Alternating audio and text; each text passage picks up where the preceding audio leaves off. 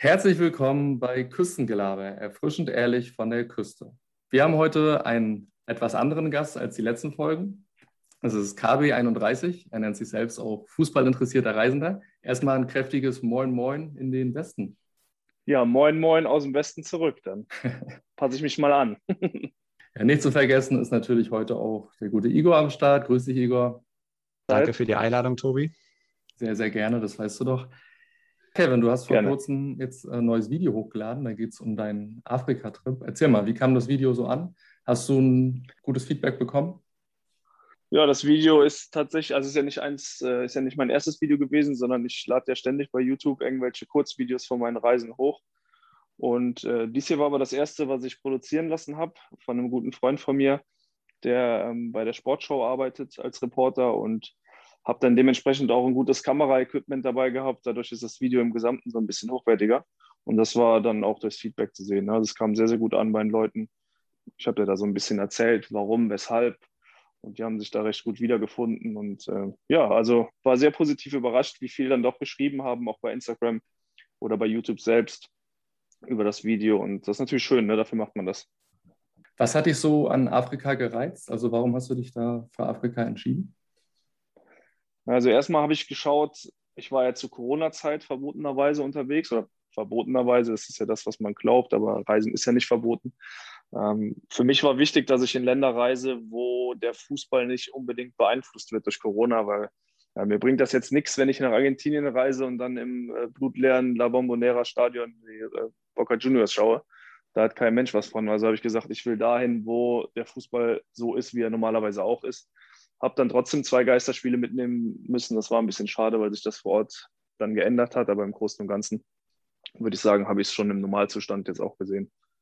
Was mir in dem Video auch aufgefallen ist, ist, dass du viel von der Umgebung drumherum äh, aufgesaugt hast und auch aufgezeichnet hast. Ist das auch ja, typisch für dich, dass du jetzt nicht nur dich auf Fußball konzentrierst, sondern auch für dich interessant ist, was, was das Land, sage ich mal, so hergibt und wie die Kultur vor Ort ist?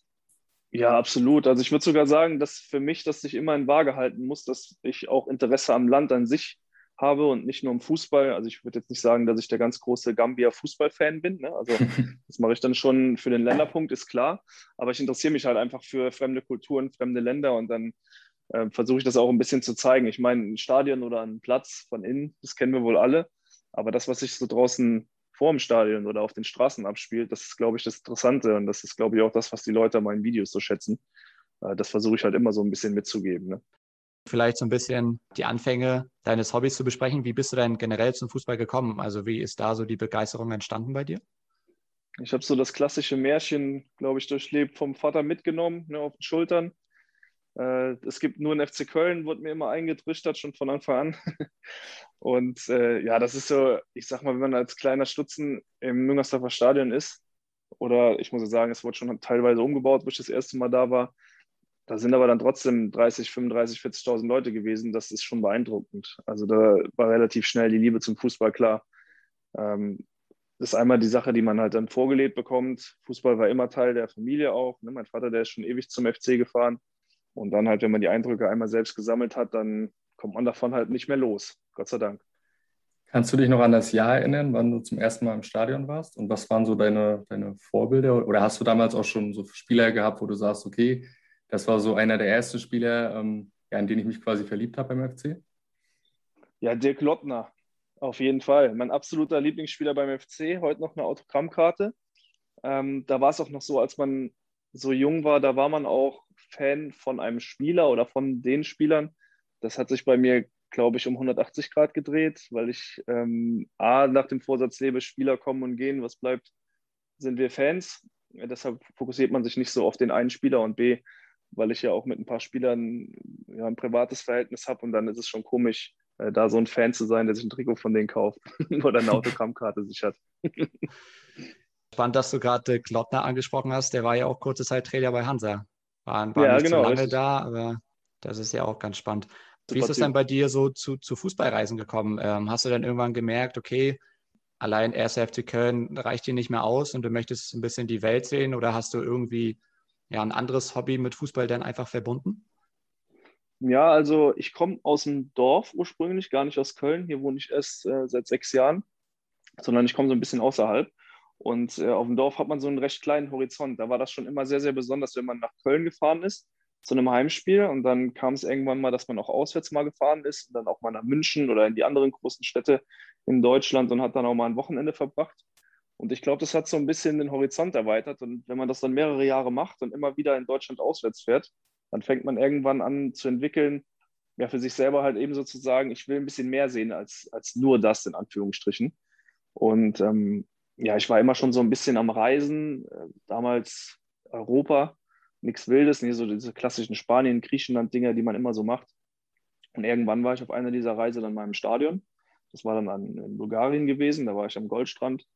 Und äh, das fand ich dann so geil, mal was anderes zu sehen, andere Gesänge, andere ähm, Fankultur, allein wie das im Stadion abläuft. Man hat noch so einen Barcode als Eintrittskarte bekommen und so weiter, dass mich das irgendwie fasziniert hat. Und dann habe ich das immer weiter so vorangetrieben, wie das dann damals in meinem Alter möglich war. Ist man mal mit dem Zug nach Holland gefahren oder ähm, mit einer Fahrgemeinschaft nach Belgien, Luxemburg. Das waren so dann so die ersten Länderpunkte, die man gemacht hat. Ähm, und das war dann einfach aus Interesse damals. Ich habe dann gar nicht gesagt, so geil, ich habe jetzt vier Länderpunkte, ich habe jetzt richtig dicke Eier, sondern ich habe ähm, gar nicht gezählt oder irgendwas gemacht, sondern ich wollte dann einfach den Fußball in anderen Ländern sehen und kennenlernen und darauf hat sich das dann immer entwickelt. Wollte man immer mehr irgendwie. Wir haben auch was Spannendes äh, über dich gelesen und zwar hast du in dem Land, in dem du warst, ein Trikot des entsprechenden Vereins gekauft. Ist das ja. noch aktuell oder besteht das alles gar nicht mehr? Das, das, äh, das kann nicht mehr aktuell sein. Ich wüsste gar nicht, wohin dann mit dem ganzen Schrott, weil äh, das hat irgendwann so überhand genommen. Ich habe im Keller drei große Kisten stehen. Da sind dann irgendwie wirklich so Trikots von Czernomoritz, Burgas drin und Alanya Sport, Türkei. Äh, irgendwelche Düdelingen habe ich auch, Luxemburg, was man dann nur am Vereinsgelände kaufen kann. Also da sind ein paar Schätze dabei, mit Sicherheit. Aber irgendwann habe ich gesagt, äh, nee, komm, reicht jetzt. Hast du die denn auch mal privat getragen oder hängen die einfach nur im Schrank rum und äh, du hast die mal rausgekramt, wenn du mal Bock drauf hattest? Ja, teils, teils. Ich kann mich noch mal einmal, ich, äh, da kann ich mich sehr wohl dran erinnern, da habe ich in diesem Czernomoritz Burgers Trikot äh, beim Cage Soccer habe ich damit mal gespielt, da habe ich mir einen Bänderriss geholt, deshalb weiß ich das irgendwie noch so.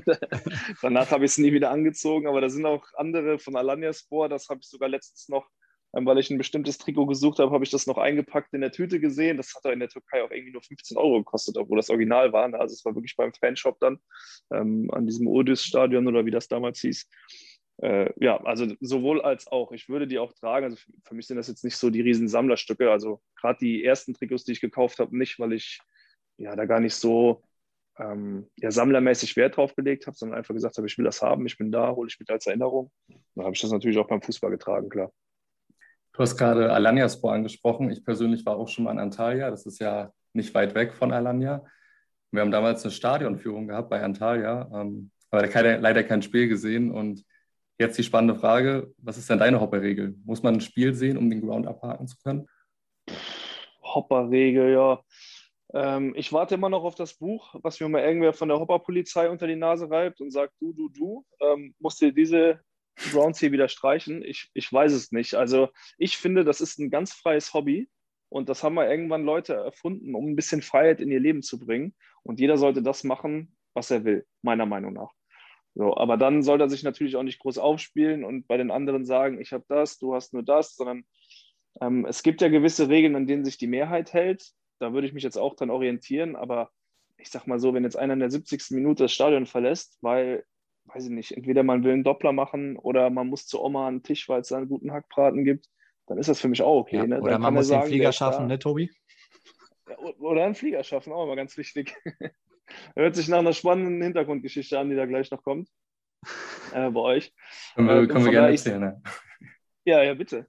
Also ich sehe es nicht so eng. Ich finde, eine Halbzeit muss man machen, auf jeden Fall. Und wenn man nicht wegen irgendwas unter Zeitdruck gerät, dann sollte man möglichst auch die 90 Minuten machen. Allein auch für sich aus Interesse. Und ich selber würde mir jetzt kein Stadion zählen, wenn da kein Spiel war. Also ich lebe so ein bisschen nach den, nach den allgemeinen Regeln, aber ich finde immer noch, jeder sollte es machen, wie er, wie er Bock drauf hat. Die Hintergrundgeschichte, also wir waren zu dritt mal in England unterwegs. Ja, haben uns unter anderem das Spiel Manchester City gegen West Ham angeschaut. Und ja, saßen da in der zweiten Halbzeit so ein bisschen wie auf heißen Kohlen, haben immer auf die Uhr geguckt. Das Spiel war auch nicht besonders spannend. Äh, ja, Man City hat das Spiel gemacht.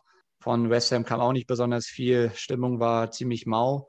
Ja, soweit ich mich erinnern kann, sind wir, glaube ich, in der 70., 75. Minute raus aus dem Stadion, um die Straßenbahn zu schaffen. Und ich glaube, da sind wir gerade das Stadion runtergelaufen, waren noch nicht mal komplett vom Gelände runter und da ist noch das Tor gefallen für Man City, ne, Tobi? das ist ärgerlich, ja. Genau, ich glaube, Aguero oder so war es. Das war halt echt dünn. Also stimmungstechnisch, glaube ich, braucht man bei City auch nicht so viel sagen. Ne? Da haben wir ja so ein bisschen auf West Ham gehofft, dass die da auswärts so ein bisschen, ein bisschen abgehen. Haben auch leider kein Tor geschossen, dadurch ist uns der Torjubel auch so ein bisschen verwehrt geblieben, aber es war echt eng. Ne? Also ich weiß gar nicht, wann der Flug ging, 21 Uhr oder so, glaube ich, oder 20 Uhr englischer Zeit und wir mussten dann nach Hamburg, wir sind nach Hamburg geflogen und da mussten von Hamburg oder nach Rostock tuckern, quasi mit der Bahn. Ja, das war auf jeden Fall ordentliches Abgehetze und wir haben alles so bis auf die letzte Sekunde irgendwie geschafft, ne, Igor? Ja. Ich finde, das zählt aber dann, oder? ja, würde, ja, absolut. Und da, wie gesagt, da warte ich mal auf denjenigen, der mit einem Buch vor mir steht, wo ich da meine Hand drauf auflegen muss und sagen, ich schwöre auf die Groundhopper Bibel oder so. Ja, da müsste ich auch wahrscheinlich ein paar streichen, weil sowas ist mir natürlich auch schon mal passiert. Flug kriegen oder man will unbedingt einen Doppler machen oder was weiß ich. Also für mich zählt das, sage ich ganz ehrlich. Wir kommen jetzt auch nicht ganz an Corona vorbei. Ähm, ist ja gerade für Fußballfans ähm, eine schwierige Zeit, jetzt mittlerweile seit eineinhalb Jahren. Zwischendurch kommt man mal wieder im Stadion, vereinzelt. Ja, wie verbringst du jetzt deine neue Freizeit? Also hast du dadurch jetzt mehr Freizeit? Ja, und was fängst du so mit der Zeit an? Ja, natürlich. Mehr Freizeit habe ich allein schon, weil ich ja nicht zum FC kann. Normalerweise bin ich jedes Wochenende beim Fußball. Und wenn ich jetzt nicht irgendwo im Ausland bin, dann bin ich entweder beim FC Heimspiel oder Auswärtsspiel. Und ähm, sollte ich da mal was verpassen, dann nehme ich irgendeinen Flieger und fliege nach England, Spanien oder was weiß ich wohin. Ähm, also ich würde sagen, vor Corona war ich jeden Monat mindestens einmal im Ausland mit Flieger. Ne, also von daher ist natürlich schon viel, viel mehr Zeit. Ich versuche natürlich trotzdem im Moment alles mitzunehmen, was so geht. Das sind dann mal diese Auslandsreisen. Aber ja, seitdem Corona ist, habe ich da jetzt auch nur vier oder fünf. Äh, und das ist jetzt schon eineinhalb Jahre. Also ja, was mache ich? Ich sitze zu Hause, gucke äh, Bundesliga-Highlights, äh, schneide dann irgendwelchen Afrika-Videos rum und äh, mache Podcasts. so wie wir, ne? ja, ja, absolut ein sehr gutes Hobby was man da, was jetzt so aus dem Boden kommt, würde ich sagen. Also gibt's ja, also euer Podcast ist ja auch sehr hörenswert, finde ich. Und äh, das kann man ja dann mal machen. Ja, aber das Gute ist, das machen ja auch noch nicht so viele, ne? Also da hat man jetzt eine Nische für sich entdeckt. Podcast ist ganz neu, ne? Das hat sich noch nicht rumgesprochen, also. absolut, ja, absolut. Da stoßen wir gerade in neue Gewässer. Super. Wenn wir jetzt mal an die, an die ja, Nicht-Corona-Zeit denken, wie plant denn ein, ein Kevin seine Reise? Also hat er da so die typischen Apps drauf wie Booking.com, da buche ich mir quasi das günstigste Hostel, das günstigste Hotel. Hast du da schon so deine, deine Standard-Apps, wo du dann fix drauf bist, okay, du gibst die und die Stadt ein, suchst ein Hotel und dann geht's los? Oder wie machst du das? Also ich bin von Natur aus äh, ein extrem faules Schwein und versuche mich immer an irgendwelche ähm, Gruppen anzuhängen, die schon alles gemacht haben. Und manchmal gebe ich denen einfach über PayPal das Geld und dann wird für mich mitgebucht. Das ist der super, super Fall für mich. Und ansonsten lasse ich mir irgendwelche Daten geben und, und dann buche ich das einfach. Also ich liebe das, wenn eine Tour schon steht. Aber andernfalls, wenn ich mal alleine fahre oder, oder selbst mal derjenige bin, der eine, eine Tour irgendwie anreist und die Leute motiviert, ja, dann mache ich das natürlich hier mit Skyscanner, Momondo und äh, wie sie alle heißen. Achtung, Werbung. Aber hast du eine gewisse Regelmäßigkeit in deinen Reisen? Also gibt es Länder oder Orte, die du im Jahr eigentlich immer mitnimmst? Oder ist das eigentlich alles querbeet, was, was du an Reisen machst? Nee, nee, also ich fahre sehr oft nach Spanien oder fliege sehr oft nach Spanien, allein weil ich äh, bei Real Madrid Mitglied bin, was jetzt leider ein bisschen durch die, äh, auf die Probe gestellt wird durch diese neuen Entwicklungen mit der Super League, aber das ist ein anderes Thema. Ähm, bin schon lange Real-Mitglied, deshalb äh, fliege ich da öfter mal hin. Ich habe äh, einen Bezug zu Mallorca, nicht nur zum Ballermann, sondern auch zum Verein und den Fans. Das heißt, da fliege ich auch hin, wenn es geht. Und äh, generell ist Spanien ein Land, wo ich sehr, sehr gerne bin. Und ja, England kommt natürlich noch dazu. Ich würde sagen, jedes Jahr bin ich mindestens zweimal in England gewesen, um mir da irgendwas anzuschauen. Und äh, dann ist für uns in Köln natürlich äh, Holland, Belgien. Da ist man mit dem Auto mal schnell drüben, ne, wenn man dann FC spielt Samstag, Sonntags hat man nichts zu tun. Also kann man sich mal gerade ins Auto setzen und rüber nach Belgien oder Holland fahren. Ich würde sagen, so diese vier Länder habe ich jedes Jahr mindestens ein oder zweimal drin. Und ähm, ja, dann schaue ich, was so geht. Du hast gerade Spanien angesprochen. Ähm, ich persönlich war auch schon mal in Spanien. Hast du neben dem Bernabeu-Stadion noch so ein anderes, wo du sagst, Mensch, die Hütte ist eigentlich ganz geil, die kannst du empfehlen? Ja, das Mestalla. Valencia, super geiles Ding. Eins der geilsten für mich auf der Welt sogar. Ja. Überragendes Stadion, wirklich. Ich habe auch ein bisschen gehofft, dass du es sagst, weil da war ich auch beim Europa League-Spiel damals gegen äh, Villarreal. Ich glaube, das war sogar das Halbfinale. Es hat so, mhm. ich habe, glaube ich, noch nie so einen krassen Regen in meinem, in meinem Leben erlebt. Das war, ja, das war unvorstellbar. Du hast nichts mehr gesehen, die Wolken hingen beim Stadion. Das ist ja total geil. Du hast einen Blick auf die ganze Stadt oben. Ja, mega geil. Das ist so geil gewesen und ähm, ja, es war ganz geil. Und unterm Dach sitzt nur die High Society, ne? Ja, genau. und das, das Krasse war, es ja wirklich so geschüttet und wir haben uns vorm Stadion Ponchos geholt. Die waren gefühlt auch nach 30 Sekunden durch, sodass wir quasi, mhm. also wirklich die Hälfte der Zuschauer ist in der 45. aus dem Stadion, weil ich habe noch nie so einen Regen gesehen, das war, das war der Wahnsinn. Ja, und dann sind wir querbeet durch die Stadt, sind dann irgendwie zum, zum ZOB weil dann irgendwann nachts um 0 Uhr der, der, der Flixbus oder also der Bus fahren sollte Richtung Barcelona, weil wir damals in Barcelona äh, übernachtet haben. War geil. Also das Stadion an sich, wenn du ganz oben sitzt und du guckst so auf die Stadt, das ist, weiß ich nicht, das, das ja, kann mega. man, finde ich, nicht beschreiben. Das sind so, das ist Fußballnostalgie für mich. Das ist geil. Finde ich auch total. Deshalb ist es sehr traurig, dass das Ding abgerissen wird, aber ich glaube, ich war vor fünf Jahren da und da bin ich schon an einem Neubau vorbeigefahren oder vielleicht vier. Und äh, das steht jetzt eins zu eins ja immer noch genauso da. Also ja. man kann, glaube ich, äh, noch ein paar Jahre ins Mestalla, wenn ich das richtig einschätze. Du hast es gerade angesprochen, dass du Mitglied bei Real Madrid bist. Wie, wie kam das dazu? Äh, mein Vater, wie gesagt, der fährt auch sehr viel zum Fußball. Und ähm, der ist damals mit dem FC international schon immer mal gefahren. Und der hat dann immer mal gesagt, hier, äh, lass uns mal zu Madrid. Er war auch schon ein bisschen unterwegs. Das hat er noch nicht gesehen, das Stadion, wäre ihm aber ein Anliegen. Dann haben wir das irgendwann mal zusammen gemacht. Ich glaube 2012 war das oder, oder 13 irgendwo so rum. Und das hat mich total fasziniert. Ne? Die hatten damals eine Megamannschaft. Äh, das waren 80.000, nochmal was ganz anderes wie in Köln, sage ich jetzt mal. Dieses ganze Drumherum in Spanien, das war total geil. Ne? Mit diesen in, in den Tapas-Bars da vorher abhängen, dann waren die Leute alle auf den Straßen. Äh, das war einfach faszinierend geil für mich, ein Riesenclub. Und dann haben wir damals zusammen entschieden, wir fahren da öfter hin. Und dann waren wir, glaube ich, das Jahr darauf nochmal da und dann haben wir gesagt, komm, wir machen eine Mitgliedschaft, damit wir auch mal auswärts an Tickets kommen oder so. Und dann haben wir das gemacht und die, da gibt es irgendwie so drei Mitgliederstufen und die höchste, die ist dann auch sehr teuer und da kommst du dann wirklich an alles. Aber das habe ich nicht gemacht, sondern ich habe da jetzt so eine Silbermitgliedschaft, da kommst du dann an Auswärtskarten, an Heimkarten und das reicht mir. Ja, und das äh, ist auch jetzt nicht so teuer, von daher habe ich das bis jetzt auch immer beibehalten, weil ich halt auch weiterhin Sympathien zu diesem Verein irgendwie pflege, auch wenn das immer mehr in diese Kommerzschiene abrutscht, leider. Ja, gut, das ist natürlich äh, spannend, gerade für Fußballfans, äh, was Tickets betrifft. Ne? Es ist ja auch immer, immer ein Kampf, an Tickets ranzukommen. Und wenn man Mitglied bei einem Verein ist, ähm, hat man natürlich die gewissen Vorteile einfach, dass, genau. man, dass man schneller an Karten rankommt. Was mich noch interessieren würde, ist, du hast ja vorne angesprochen, du schließt dich auch manchmal irgendwelchen Reisegruppen an. Gibt es dann trotzdem irgendwie einen Kern an Leuten, mit denen du doch irgendwie 60, 70 Prozent deiner Reisen machst? Oder ist es wirklich so dass du ständig mit neuen Leuten unterwegs bist. Und ist das vielleicht auch das Spannende für dich, dass du da auch immer neue Leute kennenlernst? Ja, ist jetzt, boah, wenn ich jetzt so drüber nachdenke, ist echt schwer zu sagen. Ich glaube, die meisten Touren mache ich wirklich auch mit meinem Vater, der, also mit dem ich auch eine freundschaftliche Ebene habe, würde ich sagen. Und da sind dann auch immer die gleichen Leute dabei. Also das ist so der, der Kern, mit dem ich dann immer die, die England-Touren oder Spanien-Touren oder sowas mache. Das sind immer die gleichen. Aber wenn es jetzt mal auf Langstrecke geht, waren es bis jetzt, glaube ich, immer andere.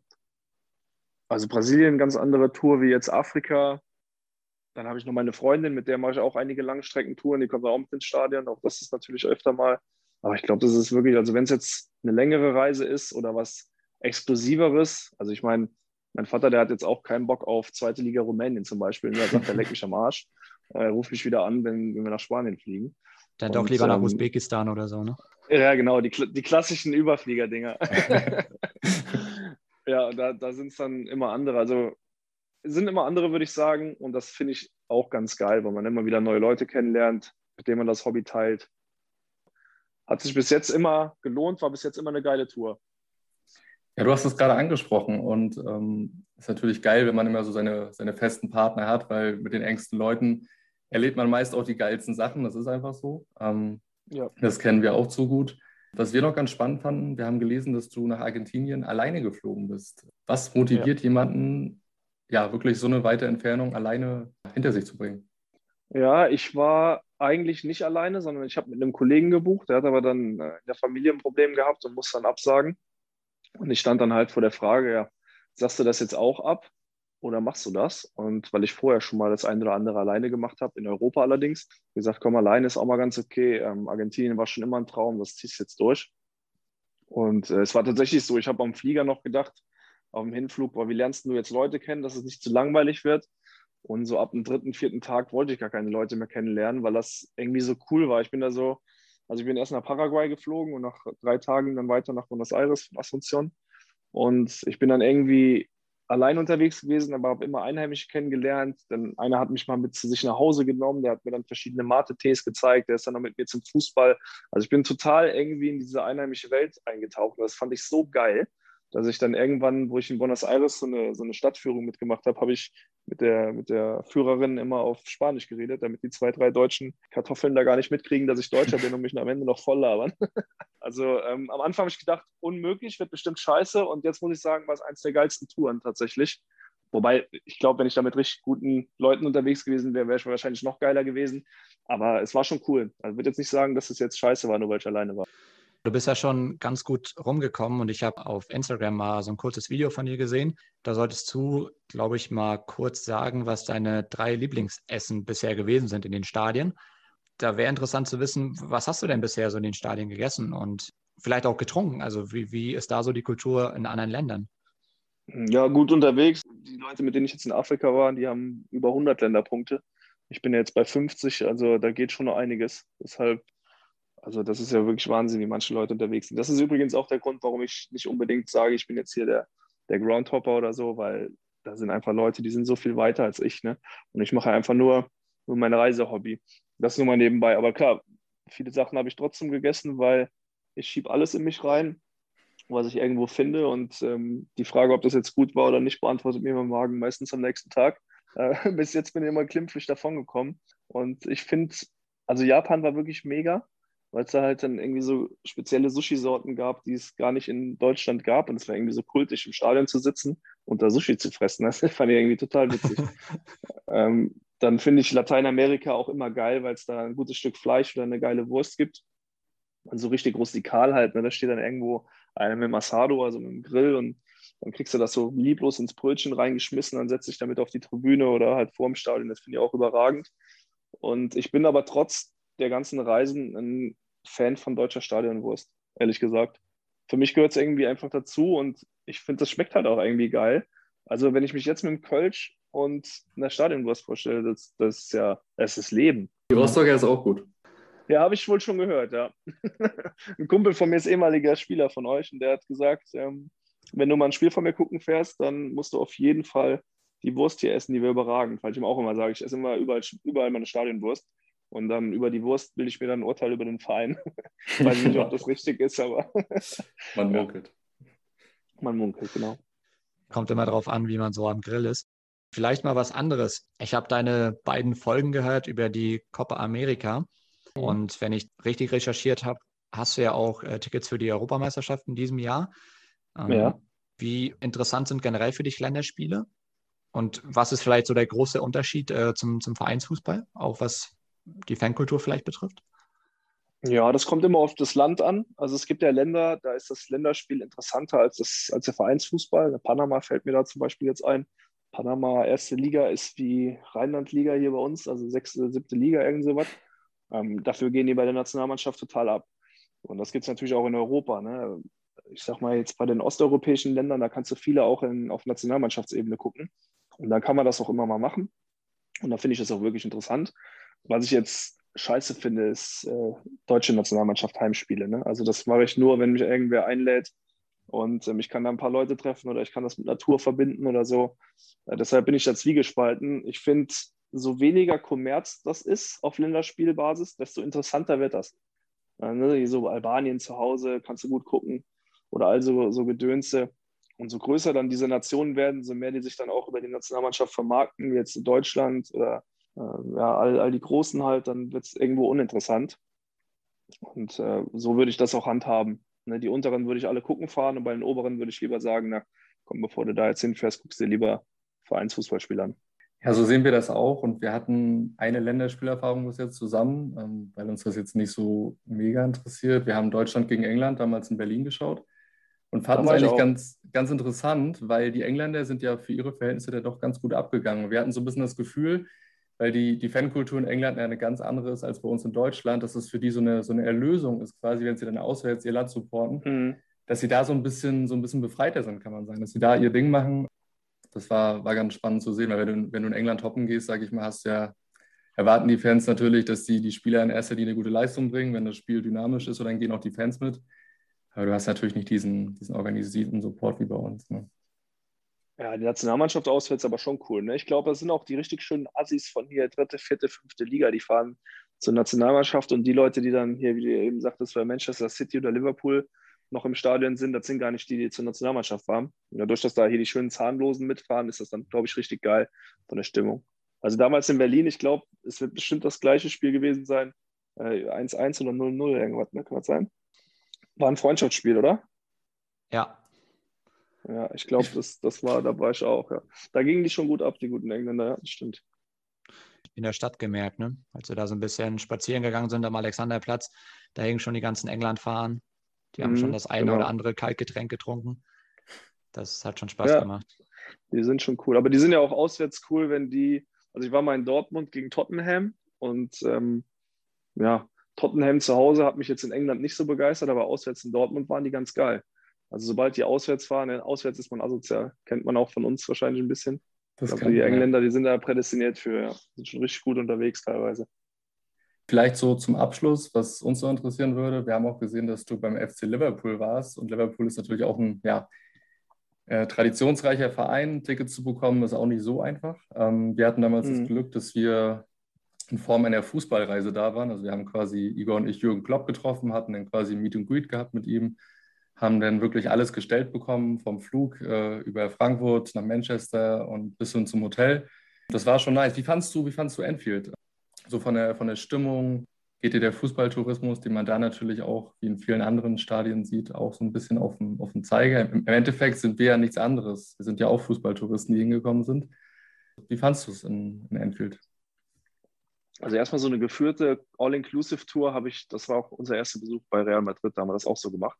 Und ich glaube, wir haben dafür dann so viel bezahlt, dafür wäre ich äh, mit meinem heutigen, heutigen Wissensstand mit Sicherheit viermal zu Real Madrid gekommen, äh, mit besseren Plätzen im Stadion auch, muss man sagen. Also von diesen äh, geführten Touren halte ich persönlich überhaupt nichts, aber manchmal ist es einziger Weg, da irgendwie hinzukommen. Ne? Das stimmt schon. Ähm, ich fand Enfield scheiße, muss ich ehrlich sagen, weil äh, die Hymne, alle warten drauf, ne? jeder zückt das Handy. Ähm, die ganzen ja, Asiaten stehen neben einem, das Willen, habe jetzt nichts gegen Asiaten, aber es sind nun mal sehr viele Asiaten, die da irgendwie auf der, auf der gegenüberliegenden Tribüne sind, weil sie da den Fußballtourismus äh, so antreiben. Und ja, sobald die, sobald You Never Walk Alone ist, ist ja da Schicht im Schacht. Ne? Ich weiß nicht, wie das bei euch war, aber mir war dann Ruhe. Die haben höchstens mal geraunt, wenn, äh, wenn da irgendwer mal einen Übersteiger oder so gemacht hat, aber da war Feierabend. Und äh, hinter mir saß ein kompletter Borussia Mönchengladbach-Fanclub in Kutten. Das war für mich sowieso schon Feierabend, also wo ich die Kollegen gesehen habe. Und äh, boah, nee, also Liverpool gibt mir persönlich jetzt gar nichts. Gut, Haken dran, ne? geiles Stadion, das schon. Aber so dieses Drumherum, ähm, so alles setzt nur auf diese Hymne, danach setze ich wieder hin und gefühlt haben alle dann das gesehen. Um den Fußball geht es gar nicht mehr, um den Fan sowieso nicht. Boah, fand ich nicht so cool. Ich war am selben Tag, nee, einen Tag vorher war ich beim AFC Liverpool. Das ist so quasi dieser fangegründete Verein. Ähm, als Gegenstück zu dieser Kommerzveranstaltung. Und äh, das war ähm, englischer und geschmackvoller, als es dann beim großen ähm, Nachbarn war an der Enfield Road. Also wir persönlich fanden das Stadion auch ziemlich geil, auch so das Drumherum, so die, dieses Pub-Flair, was du in England natürlich hast, haben wir auch extrem gefeiert. Aber wie du schon gesagt hast, im Endeffekt, der Fußballtourismus nimmt in England halt schon krass überhand. Ähm, Total, wie, viele, ja. wie viele Eventis da auf den Haupttribünen in der ersten Reihe ähm, ihre, ihre Handys zücken, das war schon, war schon krass. Wir machen uns davon natürlich nicht ganz frei. Wir haben natürlich auch unsere, unsere Bilder gemacht, weil irgendwo hat Klar, Enfield ja trotzdem was Magisches. Ne? Also, wenn ich höre, wie viele Kumpels da schon Karten holen wollten und im Endeffekt auch keine bekommen haben, weil Liverpool ist auch nicht so einfach, da hat man das natürlich so vom Flair trotzdem schon mitgenommen. Aber ja, es ist ein, ist ein spannendes Thema. Ich glaube, da kann man äh, viel diskutieren, aber Stimmungstechnisch hatten wir damals Glück. Liverpool hat früh zwei Tore gemacht. Ich glaube, Mané hat beide gemacht. Und dadurch waren die Fans natürlich oben auf. Die sind total mitgegangen, total abgegangen. Tottenham hat äh, damals kein Land gesehen. das war so unser mhm. Vorteil, aber ich glaube, wenn jetzt irgendwie, keine Ahnung, ähm, Burnley vor der so da gewesen wäre oder Burnley, dann wäre wahrscheinlich dann noch ein bisschen deutlich weniger los gewesen, das stimmt. Ja, ich war gegen die Wolves da, die finde ich eigentlich ziemlich geil, weil ich die schon öfter gesehen habe. Die machen immer ganz guten Support und die haben da im Stadion echt alles dominiert. Ne? Weil es war auch, also es war kein gutes Spiel von Liverpool, die waren müde am Ende des Jahres. Ja, wie du sagst, ne, da kann man einen eigenen Podcast mitfüllen. Also ich kann mich ja nicht davon freisprechen. Ich bin ja überwiegend in diesen großen Arenen in Europa unterwegs.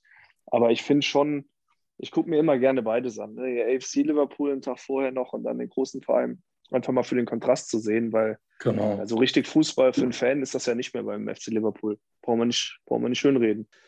Vielleicht eine spaßige Geschichte am Rande. Du hast ja vorhin die Asiaten angesprochen. Ähm, und Tobi meint ja, wir haben das Spiel gegen Tottenham gesehen und bei Tottenham spielt ja Heuming Song. Äh, also da kannst du glauben, wie viele Asiaten wir da in, Trikots gesehen haben, wie viele Südkorea-Flaggen. Ja, ja, das war in Tottenham auch so gewesen. Ich, ich war zwei, nee, dreimal schon bei Tottenham, einmal davon, wo sie im ähm, Wembley gespielt haben als Auswärtsstätte und ich habe gedacht, ich bin ähm, in Südkorea im Stadion. Das war wirklich Wahnsinn gewesen. Wir mussten auch unsere Flugtickets schauen, ob wir auch wirklich nach Manchester geflogen sind, aber es war, glaube ich, korrekt, oder, Ivo? Ja, wir haben aus Versehen Länderpunkt Südkorea abgehakt. Also. ja, das kann bei dem, im Eifer des Gefechts kann das mal passieren. Ne? Footballogie macht es möglich, ne? genau. Ähm, vielleicht noch so als, als Abschlussfrage. Hast du noch so einen, so einen Wunsch oder so ein Reiseziel, ähm, wo du sagst, das Stadion bzw. das Land, da habe ich richtig Bock drauf, wenn Corona jetzt endlich, hoffen wir natürlich, ja. schnellstmöglich vorbei ist? Ja, so einiges. Also ich will auf jeden Fall ins Estadio Azteca in Mexico City. Das steht bei mir ganz, ganz, ganz oben noch auf der Liste. Das will ich unbedingt sehen. Finde ich ein überragendes Teil, habe ich schon immer von geträumt. Ich will unbedingt mal zu River Plate äh, im Heimspiel gegen Boca Juniors, also zum Superclásico im El Monumental. Das ist mir auch sehr, sehr wichtig. Ähm, würde dann Argentinien mit, mit, den ein oder anderen Ländern verbinden, die mir da unten noch fehlen. Sind ja ähm, nicht mehr so viele, aber sind schon noch ein paar. Ja, und dann mag ich die verrückten Sachen mag ich auch total. Ne? Deshalb würde ich gerne mal hier Iran, Irak, die Ecke. Das würde ich auch auf jeden Fall nach Corona anpeilen. Und dann mal gucken, ne, wo der Fußball einen so hin verschlägt. Das stimmt. Und das ist ja das Schöne, dass man halt das Reisen mit dem Fußball verbinden kann. Und ich glaube, da sind wir uns alle in dem Punkt einig. Also wir gucken auch mal, wenn wir irgendwo hinfahren, wo ist ein Spiel und wenn es die dritte Liga ist. Also Kreisliga muss ich persönlich jetzt nicht sehen. Äh, irgendwo in Lettland, aber ja. wenn man da erst ein Erstligaspiel oder ein Zweitligaspiel hat, dann ist das Erste, was man macht. Man guckt sofort, was sind da für Spiele im Umkreis und das ist schon, genau. dieses Gefühl ist schon ganz geil, sich da so vorzubereiten und zu recherchieren, das ist schon ganz nice ist ja irgendwie schon so, so Teil des, Teil des, äh, Teil der Tour und macht auch schon Spaß, ne? Finde ich auch. Richtig, man plant ja meistens schon bei der, bei der aktuellen Tour quasi die nächste. Ne? Ja, supi. Äh, dann, dann danken wir dir recht herzlich für deine Zeit. Bei uns spielt gleich der, der geliebte FCH. Wir sind natürlich schon ein bisschen angespannt, drücken die Daumen, dass, dass Hansa heute gewinnt und hoffentlich auch ja, in die zweite Liga aufsteigt. Wir wünschen natürlich deinem FC, dass es bei euch nicht Richtung zweite Liga geht ähm, obwohl es ja. fantechnisch, sage ich mal, für uns auch interessanter wäre, als jetzt irgendwo nach Sandhausen zu gucken. Ja, definitiv. Die zweite Liga kann fantechnisch nächstes Jahr richtig geil sein. Ne? Also ich hätte ich... auch Bock drauf, muss ich sagen. ja, aber wir schauen mal. Ich drücke euch auf jeden Fall auch die Daumen bei Rostock, Verein, der, wenn nicht sogar noch höher kommen müsste, eigentlich. Finde ich richtig geil. Und Ingolstadt halt geht so. Sorry an eure Ingolstadt-Hörer, aber Lieber Rostock. Das sind nicht ganz wenige, glaube ich. ja, das glaube ich auch, ne? Von den 100 Abonnenten sind 99 Ingolstadt-Fans. Ja. ja, sehr gut. Viel Spaß, Männer. Danke dir für deine Zeit und wir hören uns, ne? Immer gerne. Also, macht's gut. Alles klärchen. Ciao, ciao. ciao. Und beim nächsten Mal gibt es kein Aber, sondern Küstengelaber.